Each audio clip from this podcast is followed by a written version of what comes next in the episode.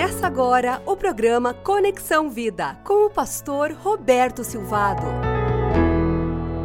Quando nós vemos o, a história de Josué e vemos o povo entrando na terra prometida, nós somos relembrados do valor de criarmos memórias e de capacitarmos uma nova geração. Depois que Josué despediu os israelitas, eles saíram para ocupar a terra. Juízes 2, 7. E cada um a sua herança. O povo prestou culto ao Senhor durante toda a vida de Josué e dos líderes que sobreviveram a Josué e que tinham visto todos os grandes feitos do Senhor em favor de Israel. Mas essa segunda geração que havia sido impactada pela vida e liderança de Josué, essa segunda geração não soube preparar a próxima geração para amar e temer ao Senhor. E Juízes 2:10 nos diz: depois que toda aquela geração foi reunida, seus antepassados morreram, surgiu uma nova geração que não conhecia o Senhor e o que ele havia feito por Israel. O livro de Juízes então retrata Israel sofrendo invasões, escravidão, pobreza e uma guerra civil. A nação degenerou-se rapidamente. Depois que uma nova geração assumiu a liderança, eles não conheciam o Deus de Josué.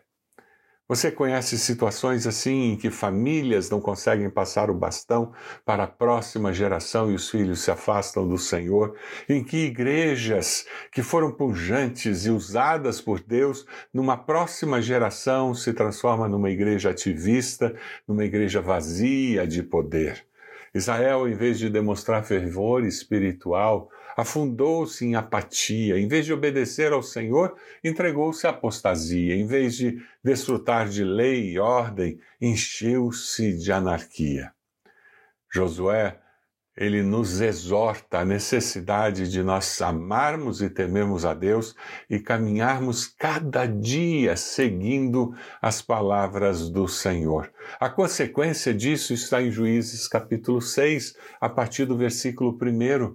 O povo se escondia nas montanhas, nas cavernas e nas fortalezas, porque os midianitas dominaram Israel e eles viviam assustados por causa disso quando eles vinham anualmente e atacavam a terra, eles acampavam e destruíam as plantações ao longo de todo o caminho até Gaza e não deixavam nada vivo em Israel, nem ovelhas, nem gado, nem jumentos.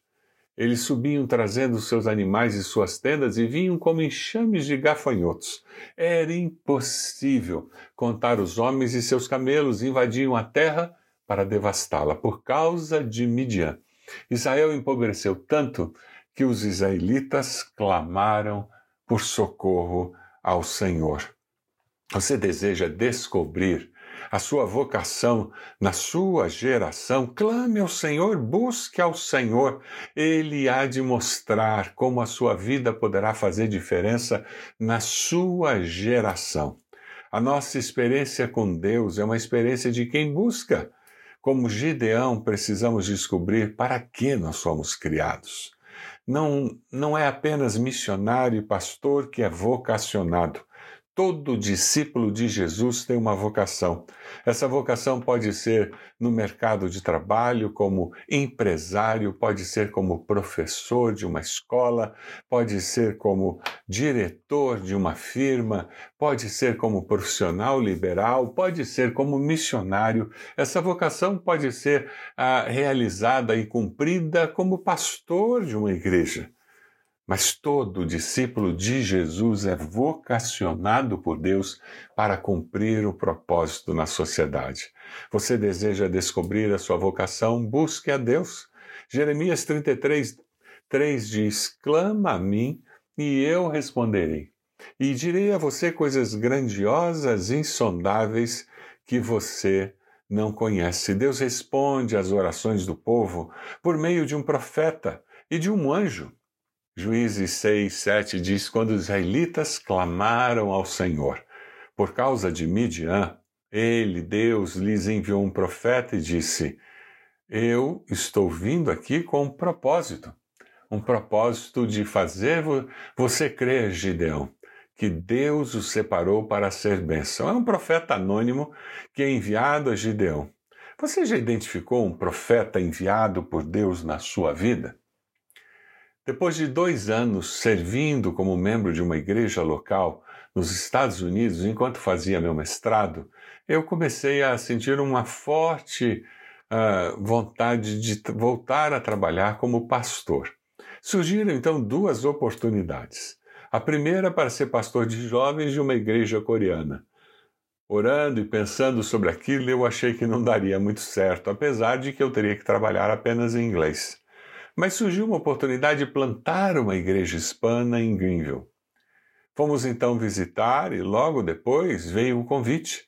E eu começamos a orar pedindo a direção de Deus. Será que Deus desejava, estava nos chamando para plantar uma igreja? Nós queríamos fazer a vontade de Deus. Ao mesmo tempo em que isso acontecia, eu havia terminado o mestrado e precisava matricular-me no doutorado. Mas a situação financeira era muito apertada. Não tínhamos os recursos para pagar o doutorado. Conversando com um amigo que sabia do nosso desafio financeiro do doutorado, eu entreguei a carta convite e disse que estávamos orando sobre aquele assunto. Este amigo, naquele momento, foi profeta de Deus nas nossas vidas. Depois de ler a carta, ele olha para mim e disse: Você percebeu que o que a igreja está em, dizendo que vai entregar a você como sustento é exatamente o que você precisa para fazer o doutorado? Eu não tinha percebido isso. Ele foi profeta de Deus nas nossas vidas naquele momento para que nós pudéssemos perceber o agir de Deus nas nossas vidas. Foi o que aconteceu. Aquele profeta chegou para Gideão e disse: Tirei vocês do Egito, da terra da escravidão, eu os livrei do poder do Egito e das mãos de todos os seus opressores, expulsei-os e dei a vocês a terra deles. E também disse a vocês: Eu sou o Senhor, o seu Deus. Não adorem os deuses dos amorreus, em cuja terra vivem, mas vocês não me deram ouvidos. Ah, Deus vai usar profetas para destacar, para confrontar você com as suas inconsistências. Depois do profeta, Deus envia um anjo, Josué 6, 11, e o anjo veio e sentou-se sobre a grande árvore que pertencia a Joás. Gideão, filho de Joás, estava malhando trigo num tanque de prensar uvas para escondê-lo dos midianitas. Então o anjo do Senhor apareceu a Gideão e lhe disse: O Senhor está com você, poderoso guerreiro. Ah, Senhor! Gideão respondeu: Se o Senhor está conosco, por que aconteceu tudo isso? Onde estão todas as suas maravilhas que os nossos pais nos contam quando dizem: Não foi o Senhor quem nos tirou do Egito? Mas agora o Senhor nos abandonou e nos entregou nas mãos de Midian. O Senhor nos abandonou. Porque coisas ruins acontecem com pessoas boas? Porque coisas ruins acontecem quando pecamos? Essa era a razão de tanto sofrimento. O pecado do povo era a razão de todo aquele sofrimento. Gideão estava falando com aquele anjo dizendo por que, que o Senhor nos abandonou. Ele percebia a vida de uma forma distorcida. Deus nunca nos abandona.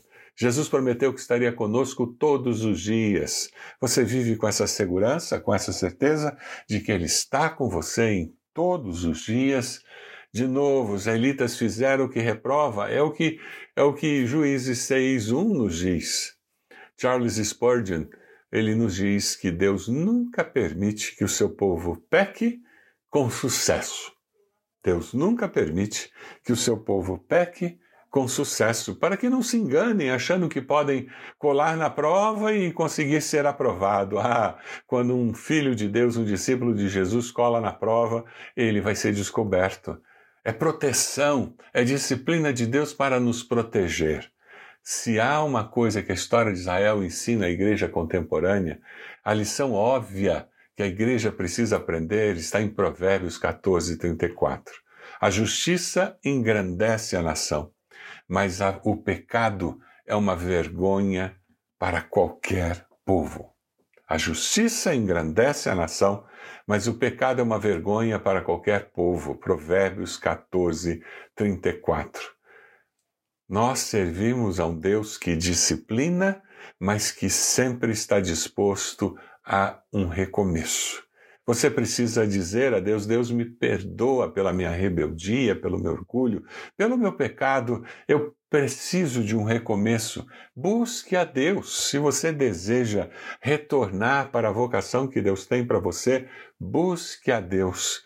A disciplina nos garante que somos verdadeiramente filhos de Deus, que nosso Pai nos ama e que é impossível ficar incólumes em meio à nossa rebelião.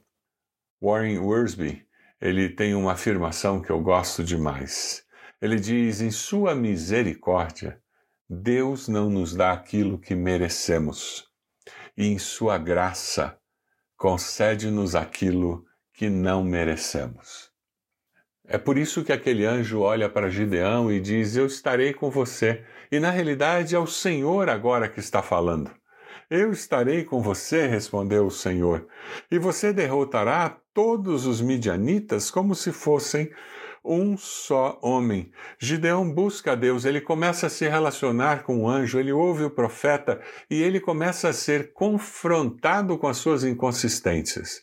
Ele é confrontado com a necessidade de reposicionar a sua percepção de vida e os valores que ele tem.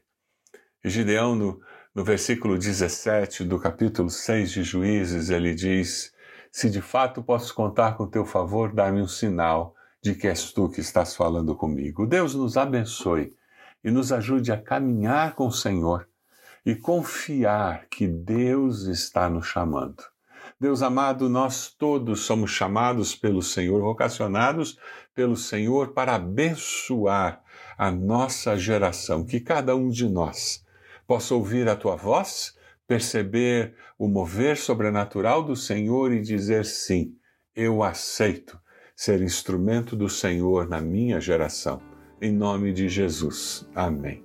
Deus abençoe a sua vida, Deus abençoe sua família, Deus abençoe a sua igreja você seja bênção na sua geração.